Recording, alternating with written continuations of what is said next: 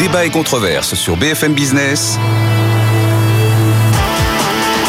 Nicolas Dose accueille les experts. Guillaume Nard, président de Montpensier Finance et vice-président de l'AFG, Christian Poyot, le PDG de Micropole, et Jean-Marc Daniel, professeur à l'ESCP, auteur de Redécouvrir les physiocrates chez Odile Jacob, membre du comité éditorial de Pour l'écho, avec la question démographique à la une du numéro de janvier, et un hors-série sur les 40 idées reçues.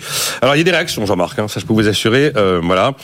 Euh, qu'est-ce qu'on me dit? Qu'est-ce qu'on m'écrit? Euh, Attendez, je retrouve. Voilà, Jean-Marc Daniel peut-il nous expliquer comment il peut être à la fois pour les cerises importées sur le marché et le prix de litre d'essence à 4 euros Bravo Jean-Marc, heureusement que vous êtes là pour prêcher la bonne parole, écrit Nathalie Janson. Le fair trade n'existe pas, c'était Jean-Paul le précédent. Mascotte m'écrit, Jean-Marc veut à la fois de l'écologie et des cerises importuées et donc plus polluantes. Bon. Ou encore Farlou qui m'écrit, Jean-Marc Daniel met les points sur les i et les barres sur les t que la France balaye devant sa porte plutôt que d'accuser l'Europe de sa sous-productivité. Bon, oh bon, ça continue, oh, j'ai pas le temps de tout lire. Euh, oui, euh, je vais réagir à votre oui. question. Est-ce que vous trouvez un élément pour justifier l'incroyable mobilisation des agriculteurs, ou alors est-ce que vous considérez qu'ils sont complètement à côté de la plaque? Euh, je pense que s'ils vous ont entendu, ils sont pas sûrement très très convaincus. Mais qu'en pensez-vous?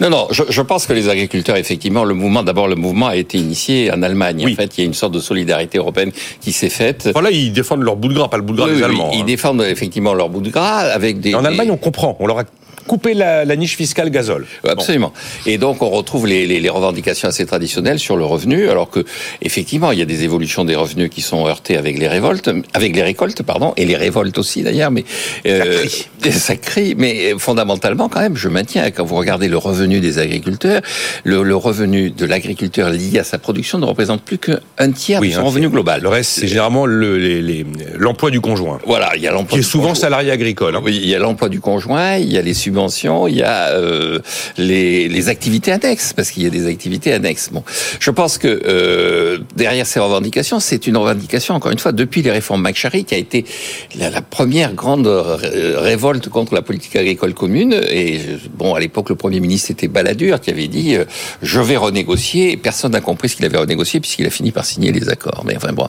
Donc, je pense qu'il y a cette idée que il faut que la rémunération de l'agriculteur soit basée sur la production, sur le prix et non pas sur des éléments annexes. Pourquoi? Parce que les éléments annexes, encore une fois, ils supposent euh, un contrat et derrière un contrat, il y a des obligations. Ces obligations en termes de normes. Oui, donc enfin, vous leur accordez pas crédit du mouvement qu'ils sont en train de, de ah, si on fait ça, on bon, supprime toutes les obligations. dire- Donc on est d'accord. Hein. Oui, ah, mais si on supprime les subventions, on supprime les obligations. Mais si- normes, toutes les obligations, on supprime tout. hein. Non, mais oui, sauf qu'on supprime les subventions. Alors, juste Les normes sont le prix des subventions. Bah oui, oui, deux remarques par rapport, euh, par- complémentaires. La première par rapport aux, aux cerises et tout ça.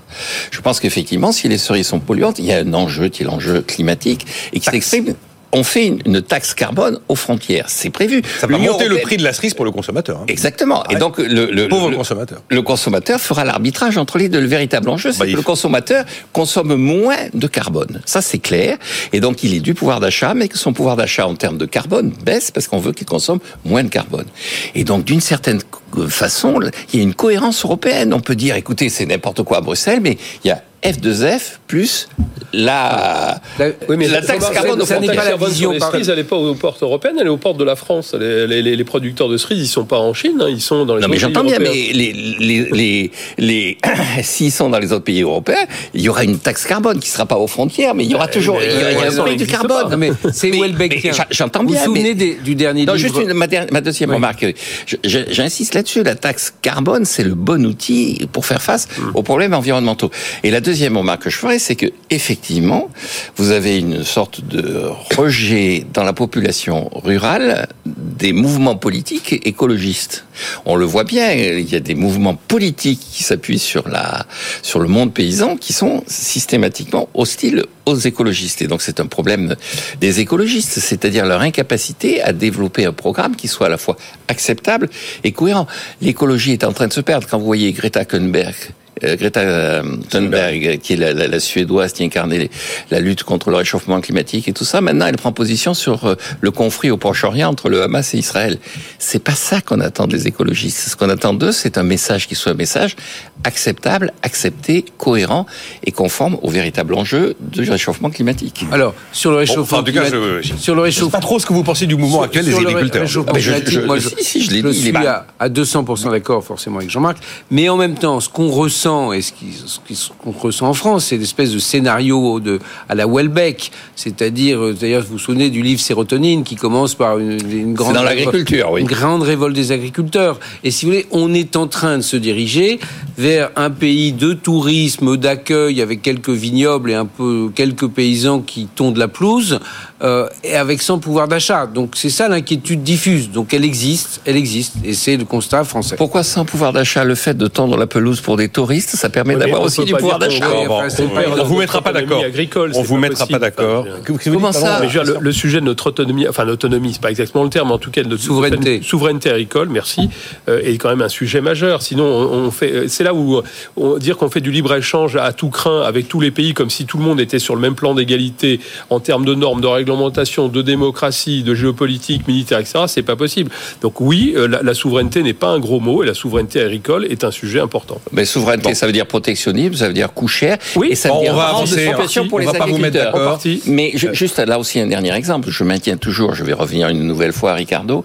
Ricardo explique, il dit écoutez, si on supprime les droits de douane et tout ça, effectivement, on n'aura pas assez de blé pour nourrir la population britannique. Et le blé, le blé il viendra d'où? Il viendra de France et des États-Unis.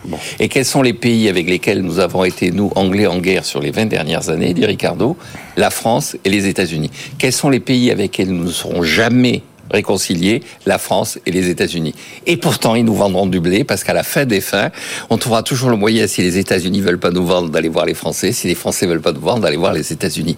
Ce qu'il faut faire, c'est avoir des approvisionnements diversifiés, mais pas avoir des approvisionnements sur son territoire. Il y a plein de réactions. Un Thibault m'écrit les avantages comparatifs ricardiens. Un, ne marche qu'au plein emploi. Deux, suppose l'absence de synergie intersectorielle. Trois, suppose l'absence de coûts de transport. Quatre, fonctionne sur l'hypothèse de rendement constant ou décroissant. Adado, oui, Adado m'écrit Merci Jean-Marc Daniel, quel bonheur. Et puis Monsieur Fusion ajoute Jean-Marc, le poulet français bio, label rouge, élevé en plein air, et le poulet brésilien, ce n'est pas la même chose. Mais non, on ne peut pas comparer simplement sur les coûts. C'est pareil pour l'agneau néo-zélandais et français. Mais le consommateur choisit. Ah, oui, ah oui, oui, tout le monde ne peut pas acheter euh, tous les jours du poulet label rouge aussi. 28 milliards de placements sur le livret A en 2023. Pourtant, même si le taux avait été gardé à 3%, l'inflation était encore sur une partie de l'année nettement au-dessus, ce qui fait que... Bon, bref. En tout cas, est-ce que l'épargne sera le juge de paix de la dynamique du pays en 2024, Guillaume Dard? L'épargne, et là, je vais reprendre les, conseils de mon maître Jean-Marc, c'est l'épargne, c'est clé pour un pays. Alors d'abord, ce que vous commentez, c'est le fait que, enfin, l'épargne euh, a trouvé de nouveau une rémunération pour les placements entre guillemets sans risque alors que ça faisait dix ans, au fond, que tout le monde était dans le désert pour, pour ces placements sans risque. Il n'y avait vraiment pas grand-chose. Les fonds euros, c'est à ça que vous pensez Non, il y avait, oui, il y avait zéro, il n'y avait pas de compte à terme, il n'y avait pas de SICAV monétaire. Donc, quand tout d'un coup, tout le monde a vu qu'on pouvait replacer son argent à risque, même si euh, en taux d'intérêt réel, c'était pas formidable, en taux nominal, au moins, on gagnait de l'argent. Donc ça, c'est une réaction complètement normale. Et euh, je vais étendre un peu le sujet. Le sujet de l'épargne n'est pas compris en France on explique qu'on épargne beaucoup puisqu'on épargne sur très longue période, 15%, les ménages épargnent 15% de leur revenu disponible. Mais ces 15% sont fallacieux parce qu'en fait sur les 15%, il y en a 10 qui vont simplement au remboursement de crédit immobilier. Donc l'épargne financière n'est que 5% euh, euh, de, des revenus des ménages. Avec ça, il faut d'un côté à l'actif financer euh, la retraite, la dépendance. Au niveau global, il faudra financer la transition climatique, la productivité. Rembourser la dette, ce serait beaucoup demandé. Aider les entreprises, le tissu d'investissement productif. Bon, donc l'équation que Jean-Marc va redonner plus précisément, mais enfin disons l'épargne des ménages moins l'épargne négative, le déficit de la nation, de la nation. fait que au total, euh, euh, ça se traduit par un appauvrissement ah permanent des réserves françaises. Et donc, c'est ce que Jean-Marc disait. Moi, ma question, était, ma, question était plus basique, Guillaume. Ah oui, mais ma question était. Non, parce vous la mettez au niveau, effectivement. Il faut la mettre globalement. Il faut la mettre, je suis d'accord. Il faut la mettre globalement parce qu'il y a une myopie des politiques français, qui soient de droite ou de gauche, qui disent Ah ben non, il y a plein d'épargne financière, c'est formidable. ils, connaissent, ce que vous venez d'expliquer, ils ne le connaissent pas. Mais oui, mais on essaie de leur dire. Hein. Moi, oui, oui, ah ben, les rencontre individuellement, on leur explique. Et on voit que la. Je crois que Jean-Marc l'a dit peut-être mille fois. Mais la euh, capacité de concentration, dès qu'on parle d'un chiffre ou d'une vague équation qui est quand même du premier degré extrêmement simple, les gens ne veulent pas comprendre. Et ce trou béant, les gens ont fini par comprendre qu'il y avait 3 000 milliards de dettes, ça y est. Hein oui, ça... non, mais... mais tout le monde s'en fout. Non, pas tout le monde s'en fout. Les gens sont assez conscients et dans le cas des parlementaires, ça, les- ça les ennuie beaucoup. Mais ils n'arrivent pas à comprendre la position nette extérieure. Oui, ça, d'accord. Ils n'arrivent pas à le comprendre que la France, qui avait une position euh, nette, euh, la France, euh, on va pas remonter en 1900. Enfin, 1900, c'est la France. Elle était effectivement extrêmement puissante. Et là, ça répond précisément à votre question. C'était le symbole de la puissance française. Euh, alors, elle a fait quelques bêtises avec son épargne parce qu'elle l'a prêté au- dans les emprunts Russes. Mais en même temps, c'était là où étaient en train de naître toutes les industries du futur, puisque la France était très très forte, c'était la deuxième au monde après les Américains, ou presque devant les Américains, sur l'automobile, sur l'aviation, euh, et ça s'appelait la belle époque. Donc quand la France a beaucoup d'épargne, est très riche globalement, globalement, après il y a les sujets d'inégalité qui sont un autre sujet, mais, mais globalement, effectivement, avoir une épargne à la fois en flux et en stock, c'est une capacité à faire à, la fois à faire vivre euh, l'économie française aujourd'hui et deux à répondre aux défis de demain qui soient ceux de la transition climatique ou ceux de la démographie. Mais c'est aussi- en fait, c'est normal qu'une partie de la population comprenne pas parce que elle est née à une époque où euh, ça, fait, ça, fait, ça fait 50 ans que ce déséquilibre existe, donc euh, elle- n'a pas les antécédents pour pouvoir ré- réaliser tout ça. Bah bon, vous avez donné l'équation incontournable. L'équation, c'est S moins I Voilà. plus T moins G égale X moins M. Et Juste deux éléments. Si, C'est c'est que je l'ai affiché sur mon bureau quand même. Je l'ai affiché Non, sur mon bureau. je, je, je partage à 100% ce Ah, mais que je dit, sais. euh, Je- Guillaume. donc j'avais même je- pas envie de vous faire réagir. oui, je, je- bois du petit lait là, donc je, passe la parole tout de suite à Non, non, non, Christian. non, mais euh, bon. Euh, Christian, hum, le Sénat lance une mission d'information sur l'avenir d'Atos. J'ai essayé de m'intéresser à l'histoire d'Atos. Euh, je suis pas un spécialiste d'Atos. Je me souviens de l'époque Thierry Breton. Je me souviens des, des formidables espoirs que faisait nourrir Atos sur euh, l'avenir de la France dans la tech, dans l'informatique quantique. On avait un fleuron extraordinaire. Et là, patatras. À tel point que ben, euh, la Chambre haute du Parlement décide qu'il faut presque enquêter pour comprendre ce qui se passe. Comment Alors, comprendre ce qui se passe ouais, avec cette entreprise? J'ai plus le les chiffres, mais c'est juste euh, Rapidement, un petit Armageddon. peu Atos, en fait, ça a été créé par la fusion d'Axim et de Sligos, hein, d'où Atos, entre guillemets. Et ça a été créé par Bernard Bourigeaud, qui malheureusement euh, nous a quittés au mois de décembre, qui était un, grand monsieur et un visionnaire. Et en fait, la logique à l'époque, c'était de fusionner les entreprises qui étaient sur tous les moyens de paiement, qui sont des sujets extrêmement rentables et qu'on voit tous les jours. hein. Euh, On paye, il y avait des cartes bleues, etc., etc. Donc, tous, les, flux bancaires de paiement. Et donc ça a été une très très grande réussite et Bernard Bourigeau a, mené ça de main de maître pendant, plus de dix ans, je crois, sur, sur Atos globalement. Bon. Après, qu'est-ce qui s'est passé? Je- J'essaie de faire très court. Il y a eu, deux choses. euh, Je n'ai plus les dates exactes en tête, mais à un moment donné, il y a eu une séparation de la partie paiement avec Worldline qui existe toujours, qui est une très belle boîte, malgré le fait qu'elle a eu quelques soubresauts boursiers récemment, mais qui a une très bonne, très bonne niveau rentabilité et qui est un des leaders mondiaux euh, sur la partie, sur la partie moyen de paiement qui s'est allié avec le Crédit Agricole. Ça a été annoncé ces quelques C'est un peu un visa. euh, mais, mais, mais, qui- mais qui était la, Worldline. la- euh, sur cette moyenne de paiement qui était la vache à lait quoi. Si je veux dire c'était celle qui, qui ramenait beaucoup d'argent. C'est un petit peu si on compare euh, Acco- Accor et Edenred qui sont séparés il y a quelques années voilà. Et donc il est, il est resté dans la sauce la partie vraiment architecture on va dire de base pour le faire de manière un petit peu négative. L'infogérance si j'ose dire voilà Bon, en parallèle, par contre, Atos avait quand même aussi développé des, moyens sur les nouvelles technologies pour faire court. Vous avez parlé du quantique ou, de l'IA ou des choses comme ça.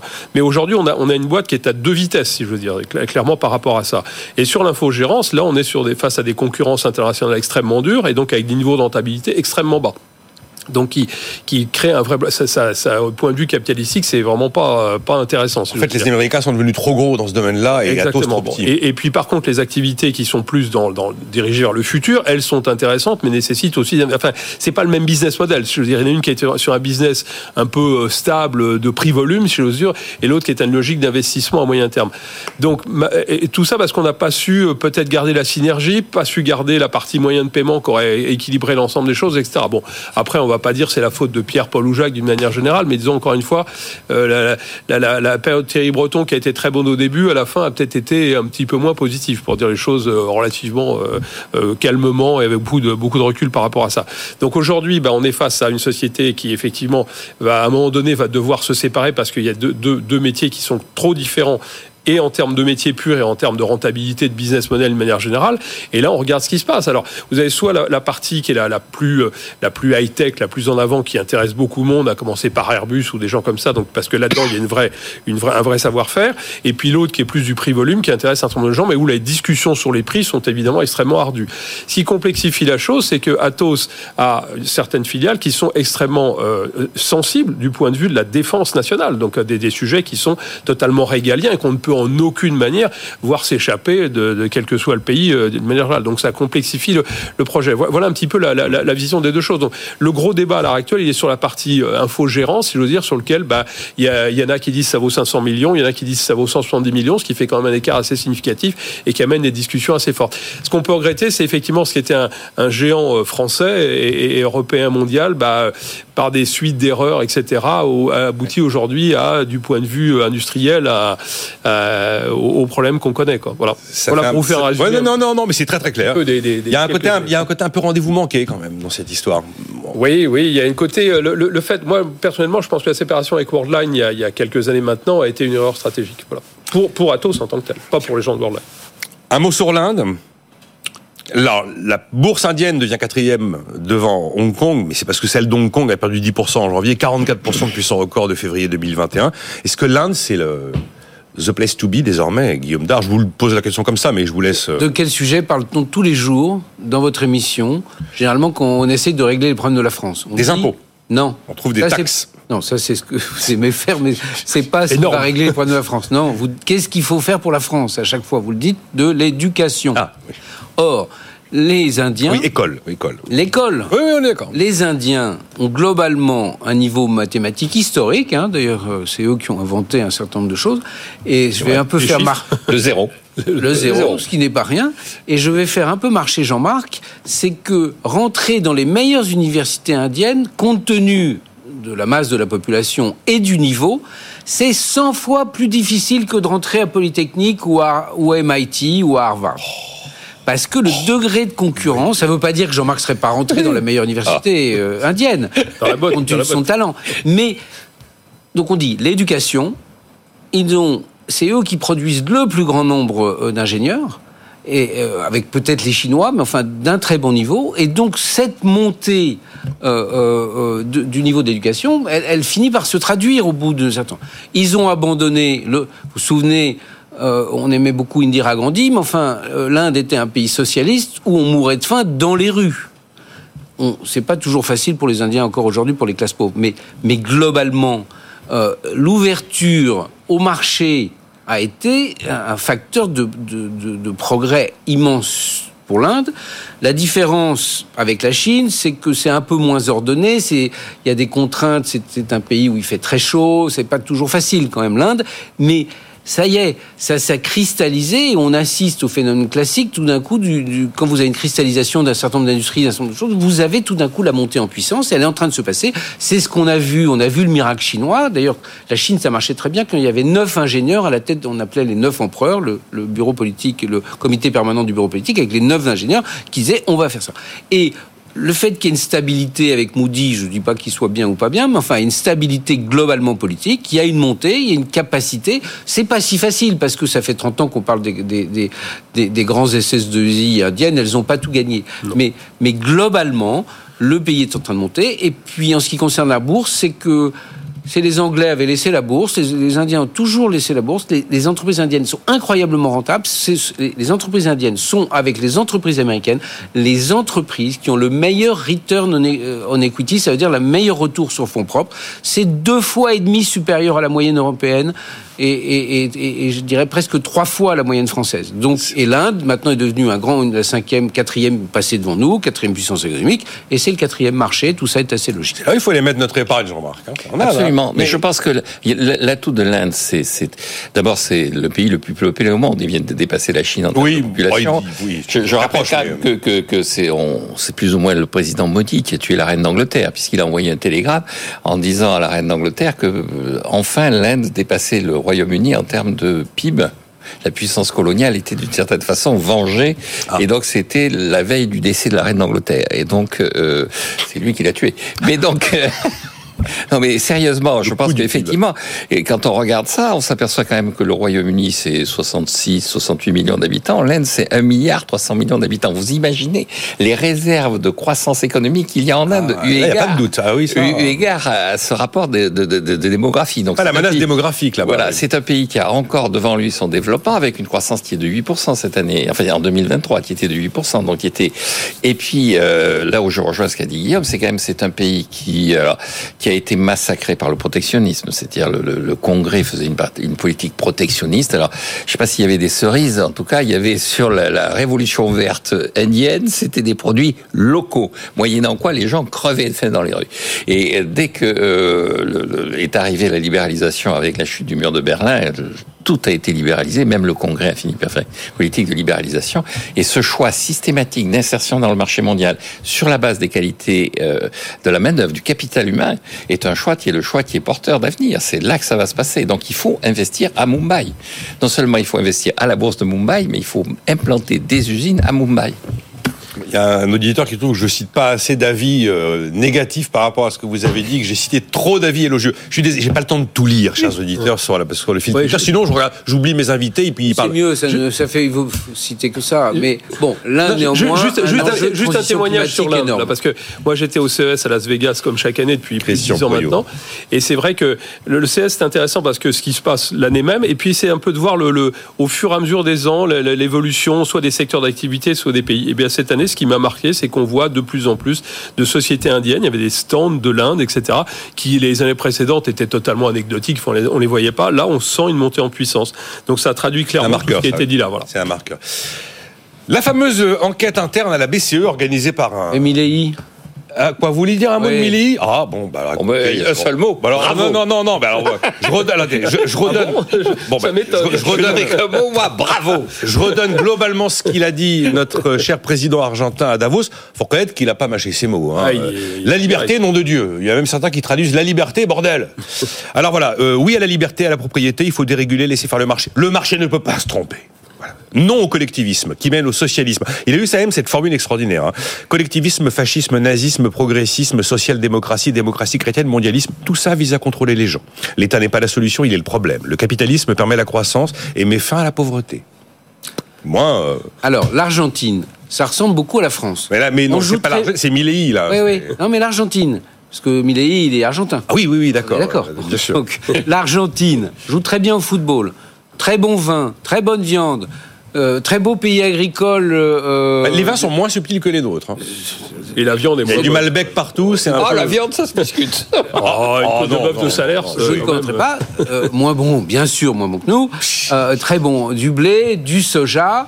Hum. Le pays le plus riche enfin dans les dix pays les plus riches du monde euh, il y a 100 ans, et puis l'arrivée de ce que décrit un peu Milley, du collectivisme, dit du péronisme progressivement de plus en plus collectiviste, de la création monétaire en veux-tu en voilà, de l'inflation, euh, euh, des droits, beaucoup de fonctionnalisation, des droits acquis à tout le monde, des rentes partout, et puis ça finit malheureusement en hyperinflation et de, la dette d'État euh, colossale.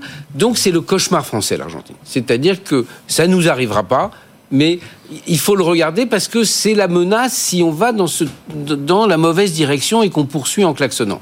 Donc on n'est pas l'Argentine, mais c'est le risque, c'est ce qu'il faut comprendre. on a des symptômes argentins on a des ah petits symptômes argentins. et si on regarde la France, hein, heureusement, on n'est pas l'Argentine, donc ne me faites pas dire ce que j'ai pas dit. Et donc la réaction, la réaction doit être effectivement violente. Donc je suis pas sûr que Milleri aura absolument toutes les recettes, mais ce cri un peu euh, outrageux et, violent, ben, il explique bien les menaces qui, qui se qui sont celles d'un pays qui n'arrive pas à être un peu ordonné.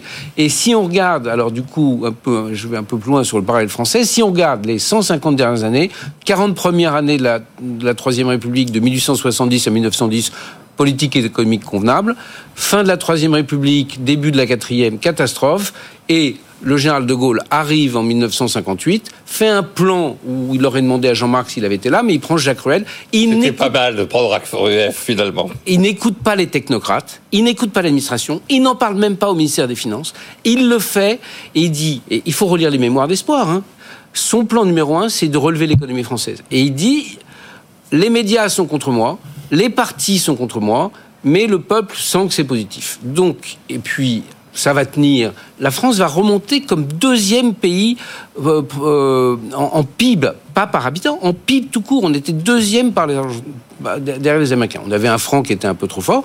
Et depuis, on a 40 ans de dégringolade pour simplifier. Et donc, on est dans le mauvais trend.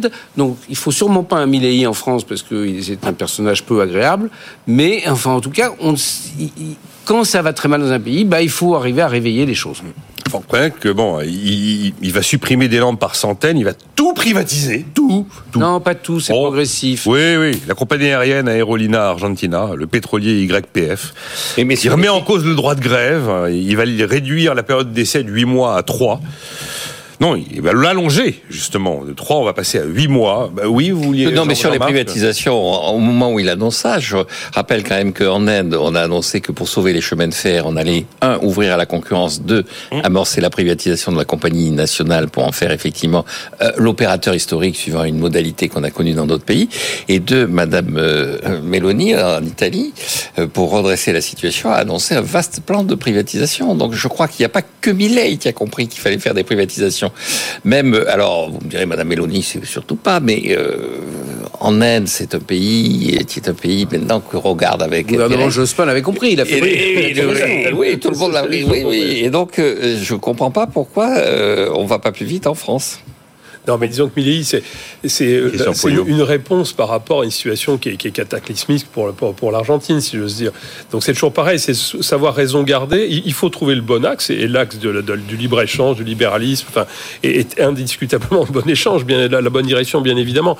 Après, ce qu'on peut dire, c'est que pour l'instant, c'est effectivement caricatural, mais est-ce que dans une situation où est l'Argentine, il ne faut pas justement avoir un propos caricatural et très fort pour faire bouger les lignes? J'avoue que je, je ne suis pas un spécialiste de la politique argentine, mais franchement, je pense qu'il faut un électrochoc. Donc pourquoi pas, en tout cas, pourquoi pas. Et n'oublions pas la situation dans laquelle était l'Argentine avant, qui était totalement. Où elle est encore? Non, parce que c'est pas sûr du tout que ça marche. le problème, c'est 150% d'inflation, ça détruit une société. Bon, on est passé à 210 avec la dévaluation qui vient de décider. Oui, oui. Euh, je sais pas si cette euh, potion Milly va permettre de redresser le pays. Mais c'est pas sûr d'ailleurs qu'il arrive parce qu'il y a quand même beaucoup de. On a fini. Hein. Vive Milly, j'ai des réactions de ce type-là. Euh, voilà. il faudrait en parler davantage, me dit Jean-Marc pas Daniel. Il faudra en parler davantage parce que c'est le sujet le plus important. Bah, il faut, c'est difficile d'essayer. Il a fallu euh, vous le Il y a eu énormément de réactions. Ah, son discours à Davos, c'était assez. Non, non, mais énormément de réactions pendant l'émission sur tout ce que l'on a pu se dire. Il euh. faudrait faire écouter euh, la première moitié aux gens qui, qui, bloquent les autoroutes pour voir ce qu'ils en pensent. Je suis pas sûr qu'ils seraient convaincus. On a eu des ah, propos, on a eu des propos différents, hein, donc ils pourront certains en trouver qui leur conviennent. On a fini, merci Guillaume. Lisez le livre, le prix BFM Business Montpensier, Nourrir de Sylvie Brunel, très bon ouvrage pour comprendre et éclairer. Christian Poyot avec nous aujourd'hui. Jean-Marc Daïl, merci Jean-Marc, on se retrouve demain à 9h.